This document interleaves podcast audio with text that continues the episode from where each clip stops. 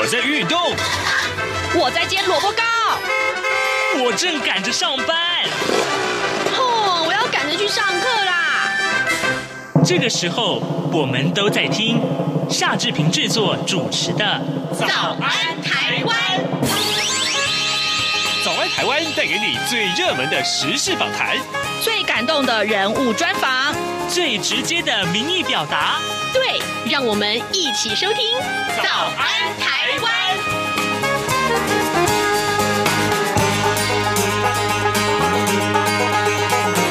早安，台湾！我是夏志平。今天是二零二一年的四月二号，星期五。从今天开始，在台湾有多天的连续假期，也许您会安排出游、扫墓。如果是开车出门的话，志平要请您特别注意行车安全哦。今天志平在早安书店这个单元里面，要为您介绍一本有趣的旅行日志。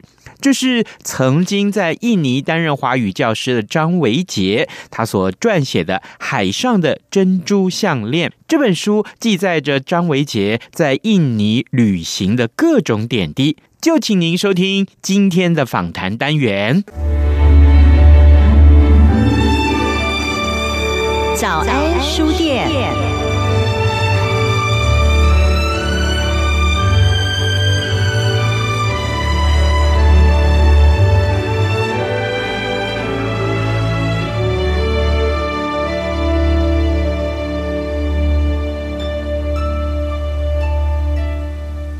这里是中央广播电台台湾之音，您所收听的节目是《早安台湾》，我是夏志平。今天早安书店跟您介绍这本书。呃，在疫情之下，我相信很多人都出国啊、这个计划受阻了。但是呢，呃，我们还是跟大家介绍这样一本书，说不定你可以在疫情结束之后到这些地方去玩一玩。我要介绍的这本书叫做《海上的珍珠项链》，我的印尼岛屿。旅行日志，带你到印尼去玩了哦！今天这本书的作者张维杰亲自来到节目当中了，我们请维杰跟大家打一声招呼。但是容我先说一句话，我一定要卖弄一下。萨拉玛巴基，正确吗？正确！志志明早安，各位听众朋友，大家早安。萨拉玛巴基，哎，对对对，维杰啊，真的，我我看到这本书的时候，我真的好感动，因为啊，我觉得在市面上能够找到啊。介绍印尼的书，其实大部分就锁定在少数的一些景点啊。对，对，没错，因为我们在市面上看到这些印尼介绍的旅游书啊，大部分都是巴厘岛。很多台湾人真的认为巴厘岛就是印尼，印尼就是巴厘岛，但实际不然。对，印尼有多少个岛屿？印尼总共有一万七千个岛屿，所以巴厘岛只是其中一个。对，巴厘岛只是其中一个，所以我就很想要透过这本书跟大家介绍，除了巴厘岛以外很漂亮的景点，嗯、包含龙目岛。科摩多岛、斯旺群岛，甚至一些特别城市，像托拉加、啊、苏拉巴亚、鸠加、加卡达等等。我们先请教你这个问题好了，你为什么会对印尼情有独钟呢？你跟印尼有什么不解之缘呢？呃，印尼我在那边待了一年，我在那边工作，那我的身份是一位老师。对，那因为台湾呢，教育部有在。印尼泗水、雅加达、马来西亚吉隆坡跟越南胡志明分别设有四所台湾学校。嗯，那这些台湾学校呢，都运用的课本是我们台湾的课本，包含康轩、翰林、南一、龙腾等等，大家都听过。嗯嗯。那因为课本都是台湾的课本，所以它需要台湾的老师去。帮忙上课啊！但是我们愿意去海外教书的老师真的是少之又少，对，所以台湾的教育部就希望说，台湾的正式老师们愿意借调到当地协助教学的这一个部分，嗯，所以我就有了机会去印尼泗水待了一整年。哇，原来如此！哇，那。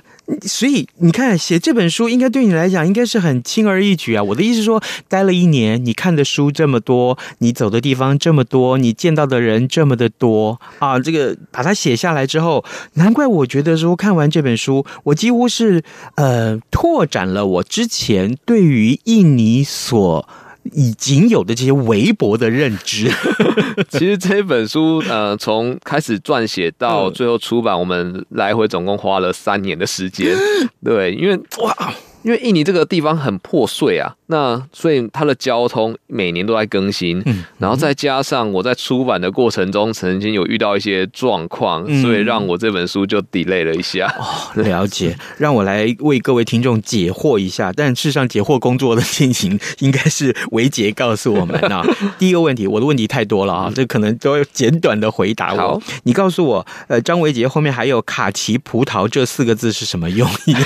卡其葡萄是我一个部落格的名字，嗯，对。然后那时候我是觉得说，我也不知道设什么名字好，然后我就看了网络上有人分享说，用你身上穿的那一件裤子的颜色搭配你上一个吃的水果，你用出来的名字跟人家完全不会一样，所以我就选了卡其葡萄这个名字。了解，完蛋，那我叫牛仔蓝莓。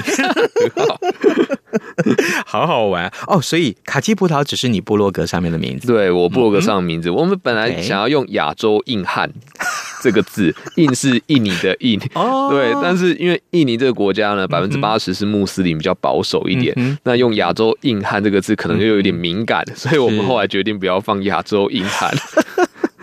好，的确，嗯，会引人遐思。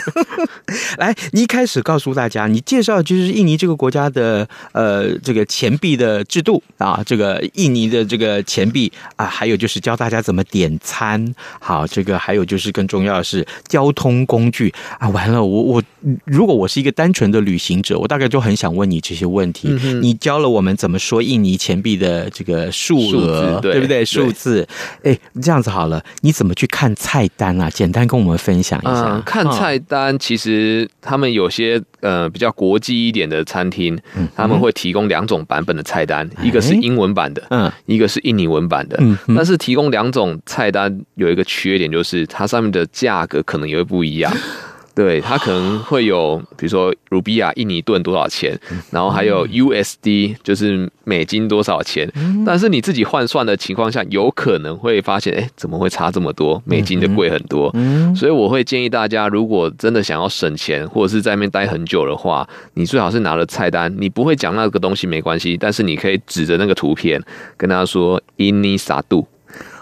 印尼就是这一个，撒度就是一个的意思，你就可以将他讲印尼撒度。那这种就是看图说故事，那其实也可以很容易点菜。对啊，我这个太重要，这个关系到你会不会被敲竹杠。对，嗯，还有啊，我特别喜欢啊，到了一个新的国家去旅行的时候，我特别喜欢搭火车。嗯哼，那这里面你也提到搭火车旅行，嗯，哎，维杰，你可不可以告诉我，在印尼搭火车最迷人的地方在哪里？嗯，印尼搭火车最迷人的地方，应该说是会让你有意想不到的惊喜。对，因为印尼的火车等级也分了很多种，像我们台湾可能有自强号、莒光号，然后最多就是到区间车。目前，但是印尼呢，从我们以前那种普通车，那个蓝皮白骨的那种普通车都有，然后再来就是他们车上的车厢的种类也很多，甚至也有那种卧铺的车厢。这我是在台湾没有的。这个我爱，我我我真的我我也跟大家分享一下，我去西班牙啊，去这个泰国，我我都觉得哎，这一类的这个呃旅行经验让我最难忘，尤其是西班牙那个呃睡在卧铺里面，第二天早上醒过来看到那个高原上面的日出。让我非常非常难忘，所以印尼的这个搭火车的那个卧铺也是很盛行。对，呃，就是比较高级的、比较长途的，可能就会选择这样的做法。但是他们的提供车厢内的服务啊，也是有点像在坐飞机一样。像我那时候去的时候，我是坐 Argo Wheelie 这个型号的车，它的车厢就有点像台湾的自强号等级，可是它在旁边每个座位旁边都还有那种充电的插座，USB 的插座。像我们目前的自强号好像没有这样的服务，高铁也没这样服务，但是高铁只有商务车厢有。对，但是印尼的这个 Argo Wheelie 它车上就可以让你充电，所以我就觉得，哎、欸，好像等级也蛮高的。对，是好。当然，这些都是去印尼旅行的时候一些基本的这些很重要的一些你要知道的事情啊。好，各位听众，今天早上志平为您邀请到《海上的珍珠项链》啊，这本书的作者张维杰啊，他的部落客的名字叫做卡奇葡萄。那更重要的是，这本书的内容是什么呢？是他在印尼担任教师的一年之内啊，他所啊在印尼的所见所闻啊，他把它写下来。同时呢，呃，一开始我以为啊，这本书应该只是一本工具书啊，旅游的工具书，但事实上不是哦。那特别是到后来，它里面叙述了很多印尼人当地的生活的习俗啊，他们的文化。所以我这样子说啊，特别是刚刚维姐你告诉我，呃，一般人在台湾所看到的有关于印尼的书，都只有介绍巴厘岛而已。是，但看完了这本书，一定可以拓展我们对印尼的视野。我可不可以这么说？啊，你非常可以这么说，因为你认识的岛至少就是巴厘岛的好几倍大。对，好，然后呢，你从城市也介绍到岛屿，我们先从城市来讲。你刚刚就在泗水啊，呃，这个说做了这个一年的教师，对不对？对，是。哎，既然贾卡达大家都了解了，可不可以告诉我们泗水最迷人的地方在哪里啊？嗯，泗水最迷人的地方，它是对我们来讲比较亲切，因为它华人相对很多，它是我们的华人之城。对，然后它也是呃，当初这个印尼国父苏哈托对他革命的起点。哦对，它是革命的起点，所以它有很多的历史故事都在这个泗水的地方，甚至它有一个独立纪念碑，那上面有为什么它的高十一公尺啊？为什么它的什么有十个门啊？这都跟他们当时。革命的时候的故事都有关系，所以它其实充满对印尼来讲，泗水就是一个充满历史发展、民族起源的一个重要地方，所以它也是一个适合观光的地方。它也是一个适合观光的地方，因为它里面的呃景点也蛮多的，而且以泗水为中心，往周围拓展的景点也不少。比如说，以泗水里面有什么呃潜水艇博物馆，有烟草博物馆，OK，然后它的周围呢可能有泥浆村。或者是 Batu Secret Zoo，就是这个珍奇动物园。那动物园里面就可以看到印尼独有的这个科摩多巨蜥。对，然后再往外围一点，你可以走到一些火山的景点，比如说呃 Bromo 火山、仪征火山，这些都是可以以泗水为中心向外延伸的一些景点。哇，大概如果说我要对泗水有一个比较呃概括性的了解，我应该至少在这里待多久会比较好？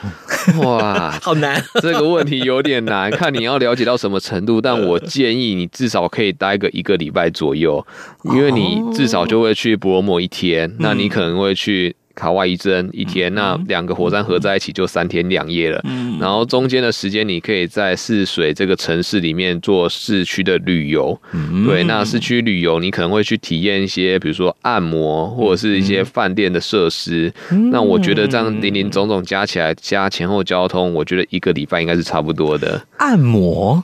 我倒很好奇啊，在台湾我们可以说啊，可能有不少按摩。嗯，那讲到按摩，也许说那去泰国按摩是最多的。嗯，没想到印尼也有按摩。有我们的东南亚国家，这个按摩都非常的盛行。我在海外教书的经验里面，大概每一个礼拜我都去按摩一次。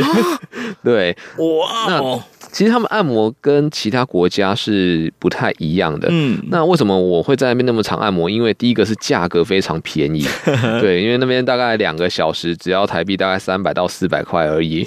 对，但台湾可能一个小时就一千块了。对对对。然后再来就是印尼按摩跟周围东南亚、越南啊、菲律宾啊、泰国按摩最大不同的地方是。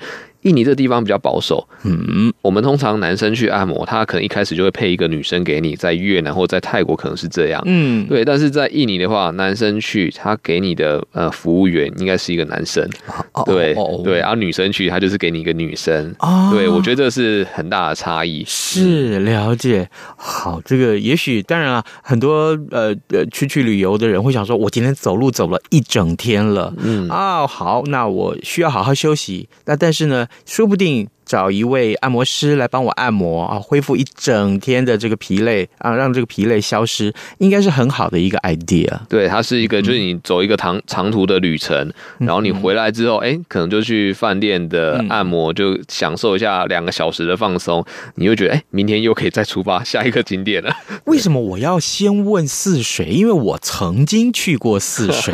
那去泗水的时候呢，我觉得坦白讲，印尼的食物让我印象是深刻的。除了之前去这个巴厘岛的时候的食物啊，还有在这个泗水所吃到的食物，坦白说，我都觉得嗯，让我有点惊艳。为什么呢？那，我我提到这个在东南亚吃食物的吃东西的时候，大部分都是吃咖喱。嗯嗯啊，那在印尼吃到的咖喱，坦白说没有让我失望。嗯，我必须这样讲。所以你呃呃，维姐，你你去你在这个印尼，你吃到的咖喱跟台湾的咖喱应该不太一样吧？嗯，不太一样。我猜志平你吃到的咖喱那一道菜应该叫做 soto ayam。soto ayam，对，soto 就是姜黄的意思。阿样是鸡的意思，就是姜黄鸡汤。嗯，那因为印尼这个地方，这个姜黄出产也算是蛮有名的。它有别于呃泰国，会一开始的咖喱会很辣，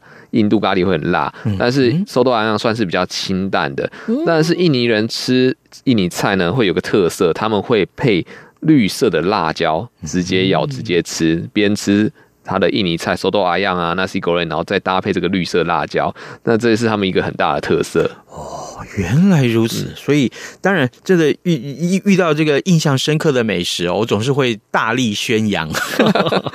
呃，这本书叫做《海上的珍珠项链》。呃，如果说你以为这只是一本简单的旅行日记啊、呃，或者说只是告诉大家怎么去呃印尼玩，对不起，呃，你可能要先打消这个念头，因为里面也介绍了很多的跟印尼有关的一些文化呀、呃，人的相处啊一些细节。呃，提到了吃，呃，好，这个接下来这个问题也跟文化有关。嗯、我知道你在这里面特别有一点点几个配角是介绍印尼的婚礼，嗯，好有意思啊、哦。我我们一般人去印尼玩，大概不会参加人家的婚礼吧？对，应该一般、哦、一般人我们去海外玩，通常都是三天、四天或一个礼拜走马看花。嗯、那如果你在当地生活很久的话，就有机会参加他们的婚礼跟葬礼。嗯、那刚刚志平提到这个婚礼的部分呢，我也印象非常深刻。为什么？因为我们在台湾参加婚礼，通常人会穿两种颜色的衣服，西式的就是黑白嘛，那中式的就是红色。是，那印尼的婚礼呢，他们的主要颜色是黄色。黄色，对，这是第一个不一样的地方。然后第二个，大家就可能会很在意说。这个红包要怎么包？嗯，是对。那印尼他们包红包其实不会包很多，大概是十万、二十万、三十万卢比亚的这个范围而已。那大概相当于台币多少？嗯，大概相当于台币，因为十万大概就是台币的两百五十块左右。所以三十万大概就是七百五十块左右，那么少？对，真的很少。我我可以多包一点吗？呃，你可以多包一点，但大部分都是包这个范围。对，那除了这两个地方以外，还有另外一个地方也是会让大家觉得比较不一样的地方。嗯，他们婚礼结束后，我们我们是不是就要吃饭？嗯，那这个吃饭呢，他们不是全部人一起开席一起吃，不是，他们是会分配时间，比如说第一批十点来。第二批十点半，第三批十一点，他们会分好几批来，然后每次吃完，哎，拜跟新人介绍过后，然后拍个照之后，他们就会去下面吃饭。吃饭的时候呢，印尼人吃这些喜体喜宴都是站着吃，对，他们吃完之后，哎，人就离开了，然后后面的服务员就会把新的菜再放上来，就等下一批的十点半的人再来吃第二轮。那新郎新娘不是很累吗？对，他们就一直在招呼这些来的来宾，所以就。好，那你你说，比如说分成三批好了，嗯、那每一批大概多少人？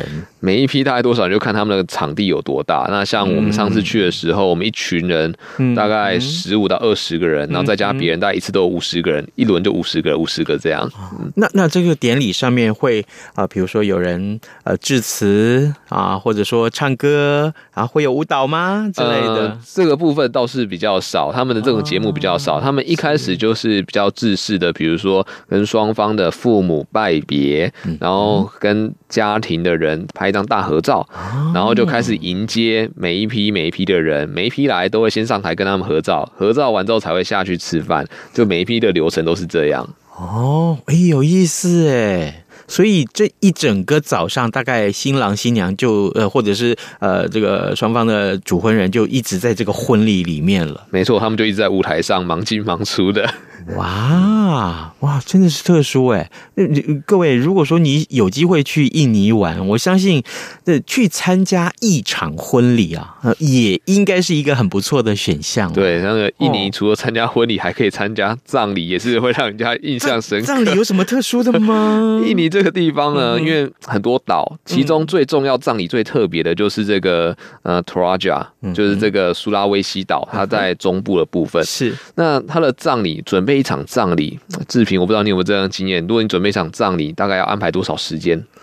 啊，这个你说从开始到结束吗？从开始到结束，大概好家祭、公祭哈，这个呃，这个也许基督教婚礼有正道哈，这个然后呢呃，讲述一下生平，大概顶多一小时多一，最长我参加过一个半小时而已吧。嗯、他们的这个婚礼非常特别，嗯、他们从准备，嗯，到正式开始可能需要两年的时间。这我我有没有听错？两年？对，Toraja 这个地方，他们对这个婚礼的要求，葬礼吗？对啊，葬礼的要求其实是非常特殊的。他们认为人死后呢，我们要庆祝他到另外一个世界，所以要把这个葬礼办得非常的盛大。那要办得很盛大，就要有时间去准备。那这两年的期间都要准备什么？准备钱，因为他们要把它办得很大，嗯、所以在这段期间，这些 body 这些身体啊，就是要先做一些防腐的处理。等到钱存够了之后，就把周围的亲戚全部一起找来，一次办会办七天，七天的活动。对，我所以在印尼可能呃参加葬礼。啊，会比参加婚礼 这个来的更要这个有盛大的准备。嗯、对，在 Toraja 这个地方，哦、葬礼真的是很特别的一个文化，所以也有很多人不怕这个习俗的话，他们也会选择去 Toraja 参加一场葬礼。嗯、好有意思啊！好，各位听众，如果你对于维杰刚刚所讲的这些细节有兴趣的话，我们真的非常欢迎你去找来这本书《海上的珍珠项链》啊，我的印尼岛屿旅行日志。这是张维杰所写的啊，瑞兰国际所出版啊。听说这本书呃要出版前后长达三年，对，全部三年。刚刚我们介绍了印尼的文化，还有印尼的城市。哎，这个当然待了一年，你去了很多印尼的岛。我们今天因为。节目时间可能不会有那么多，我我特别来说了，因为既然大家都去了巴厘岛了，也了了解巴厘岛，我们先暂时不聊巴厘岛好了，我们来聊一聊另外一个大家至少是志平啊很想去去的这个岛——科摩多岛，因为这上面有科摩多龙哎，有对，我坦白讲，我如果今天。突然看到他出现我面前，我可能会吓到半死，屁滚尿流。应该正常人都会吓到屁滚尿流。对，你亲眼看到过？我亲眼看到这个科摩多龙呢，身长二到三公尺，体重大概七十到八十公斤。平常呢，因为它是边温动物，都躺在地上休息，懒洋洋的样子，你就觉得安全。但是当它一爬起来的时候，那个速度之快，所以我们去参加参观这个科摩多国家公园的时候，都要有一个护林员。在旁边保护着你，然后指引着你。那他们通常科摩多龙的饮食习惯大概就是一个月吃一餐啊，对，一个月吃一餐。那吃些什么呢？呃，吃一些比如说岛上的鹿，然后或者是猴子，猴子算小餐，嗯、对，然后就是一些 哺乳类动物。嗯，那它猎猎食的方式其实也很特别，它不喜欢吃生的新鲜的，它喜欢吃腐烂的。哦，对，所以它通常都会先找到一个猎物之后攻击，攻击的方式是用它的牙齿去咬它。那咬它的时候，因为它的牙齿旁边有两个毒瘤毒腺，会分泌一些特别的酵素毒液。然后这个酵素毒液呢，它没有办法让我们这个血凝固，它就一直流血，最后是流血过多致死。然后它咬到之后，它就会在旁边等待猎物死掉。它死掉之后就会变成腐败的肉，然后这时候它才会去吃这个肉。对，哇哦！可是去科摩多岛看科摩多龙的人越来越多了嘛？嗯、呃，因为科摩多岛这个地方大家认识的可能越来越多，所以想去的人也是越来越多。嗯、但是这个距离因为比较遥远啊，所以可能要在到当地的巴厘岛机场、等帕萨或者泗水机场或雅加达机场，再转飞机到 LBJ 机场。那 LBJ LBJ 机场之后，还要再坐船，才有办法到这个普劳科摩多，就是这个科摩多岛，所以它的交通上是一个比较大的问题。嗯、那如果说今天哈疫情结束了，我想去科摩多岛观光啊，或者说我真的想进去了，呃，可以也可以进去了，我大概最好规划多少天？呃，至少要四天，我觉得比较适合，因为你那个交通的时间蛮长的，然后你至少在科摩多。岛玩一天，然后在其他岛至少要玩一天。嗯，那过程中都住哪里？嗯、住在船上啊？对，在这个地方只能住船上。对，我们就跟下龙湾的玩法是一样的，都是睡在船上，然后饮食呢是船夫帮你准备。那这个船的等级也有分哦，有冷气跟没冷气，价格也差很多。没有，那是一个很热的国度嘛，哈，对，这个赤道啊，就在就在这个赤道上，对对，横跨印尼。那呃呃，这个如果没有冷气，晚上恐怕很难睡觉吧？呃，难睡，但是你可以吹着海风，然后享受着海上的宁静。哎，你。讲这个讲享受到海上的宁静这件事情有吸引到我，嗯，因为其实我们台湾工作都是比较忙碌的，嗯，那我们印尼很多的岛屿，那你去这些岛屿，有些手机讯号会不好，嗯，所以像去科摩多旅程的时候呢，嗯、很多地方是没有手机讯号的，嗯、所以你就会跟外界完全隔离，完全享受当地的自然生态跟景观，所以是可以非常的放松 relax 的，哇。天哪，我好想去！你等于说你到这里，你就等着跟外界隔离就对了。对，你就跟外界隔离，也不错啊。你想想看，你如果天天都在这个繁忙的城市里面，不管怎么样，你都被手机绑架，你都被网络绑架了。嗯、没错，你为什么不释放自己一下？对，有时候是当地限制，然后反而让你感到更放松。嗯、那那科莫多龙会攻击人吗？会啊，每年都会有这样的新闻，有人被咬到，然后 可能有人因此来不及抢救，然后就挂了，都有这样的事情发生。哦，嗯，那但去贵不贵啊？去的话，我那时候去了一个人是三十二万的。进国家公园的费用，嗯，但是这两三年来，其实因为科摩多龙的数量越来越少，嗯，当地有点要保护这个国家公园。起初一开始是说要封岛一年，嗯，后来政策又改了，改成呃非常昂贵的入岛的费用。那时候我记得新闻上有写到大约一千美金。哇，对，它就是以价质量，嗯，对，但是也还是能让人去上面参观。那因为最近因为疫情的关系，刚好有点被迫的隔离的这个科摩多世界，嗯，所以后来等疫情结束之后，它会怎么样的新的政策，可能我们还要持续关注。好。各位听众，这个呃，经过维杰跟我们的分享的内容，你是不是更想去印尼了呢？志平绝对是如此，因为呢，他告诉我们，在这里至少我一定想办法要去参加一场印尼的婚礼或葬礼哈。对还有呢，更重要的是难忘的火车旅行，最好呢，当然我可以到这个科摩多岛上去看一看，这些啊都是志平喜欢旅游的原因啊。因为呢，至少它呃会让你体验到不同于台北、不同于台湾的一些。风情，那更重要的是，在台湾有这么多的印尼的移工在这里工作，我们光是每天看到他，听到他嘴巴里面说出来的话，也许我们都不懂，但事实上呢，呃，探求他原来生长的环境，这是一件非常有趣的事情，所以啊。志明一定要跟大家推荐《海上的珍珠项链》这本书，去到书局都可以看得到。呃，嗯，更重要的是这本书里面呃有好多好多的图片，都拍的这么的美，可见你也很会摄影啊。对，我觉得去一个地方，呃，要做带齐你的装备，嗯、特别我除了上山以外，上火山装备要齐全，嗯、下海。装备更是要齐全，所以我在书上面有很多海下的照片，就是浮潜或潜水拍到的。所以装备要带齐全，出去旅游你会收获满满的回家。是真的，这本书带给你不同的旅游体验，还有文化震撼，这是我们特别要推荐给大家的。今天我们也呃特别谢谢这本书的作者张维杰来到节目当中啊，跟大家分享，跟大家介绍海上的珍珠项链。维杰，谢谢你，德里马卡西，德里马卡西。注意注意，请注意！这样看中国节目主持群有新成员加入。各位听众朋友，大家好，我是这样看中国节目主持人陈冠廷，欢迎收听每周五播出的《这样看中国》陈冠廷时间。多元角度、精彩丰富的节目内容，请锁定每周一到每周五晚间九点三十分到十点播出的《这样看中国》。各位听众，以上就是今天的早安台湾，谢谢您的收听，咱们下周一再见喽。嗯嗯。